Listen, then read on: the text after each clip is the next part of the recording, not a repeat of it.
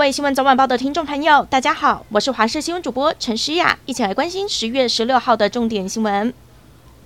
首先来关心。台风尼莎带来强风豪雨，不少地区传出灾情，加上东北季风增强，共伴效应，导致明后两天风雨会更加明显。农委会水保局扩大土石流警戒区域，而桃园宜兰的累积雨量已经达到了停班停课的标准了。宜兰大同乡宣布，明天十七号四间国中小学校停课。桃园市复兴区三光里、高义里、华林里明天照常上班，停止上课。虽然泥沙最快今天晚间解除海警，但是提醒民众还是不可以大意。截至今天下午五点二十分，经济部水利署针对基隆市七堵区、宜兰县头城镇、新北市汐止区。台北市内湖区以及中山区发布了一级淹水警戒，提醒民众在低洼地区以及道路应该要特别注意防范积淹水。台北市松山区则为二级警戒。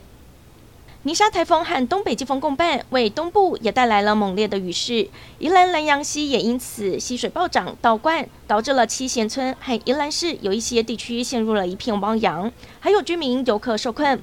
但是有人怀疑是因为溪水排水的防水闸门没有关，才会导致这样的情形。中央灾害应变中心发出声明反驳，但是淹水的情况确实危害了地区居民的生命安全。宜兰地检署分案调查中。不过，七贤村长表示，闸门附近的监视器在前几天遭窃，真相恐怕难以确认。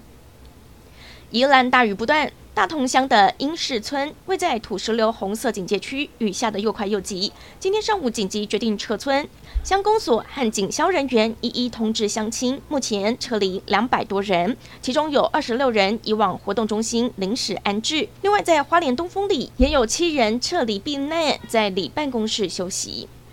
持续来关心，阳明山在二十四小时内的累积雨量超过六百毫米，达到了超大豪雨等级，也让竹子湖气象站附近的阳金公路与中心路口今天两度发生土石流，还好没有造成人员伤亡或是受困。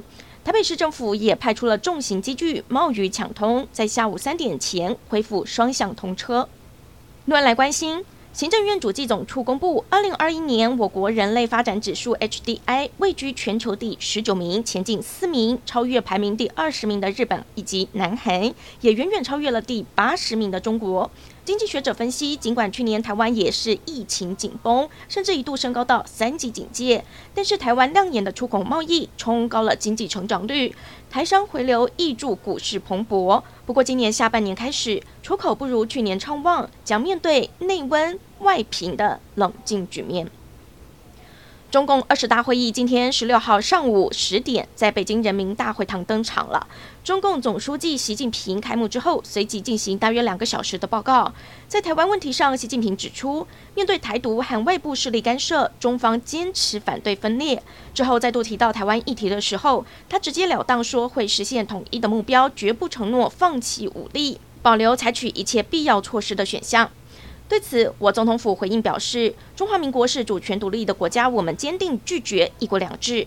另外，由于这一次二十大登场前，北京出现了多起抗议事件，为了确保会议顺利进行，北京当局全面提升警戒，网络言论审查也异常的严格。美国有线电视新闻网报道讨论二十大有关台湾议题的时候，电视荧幕上还出现了信号异常的画面。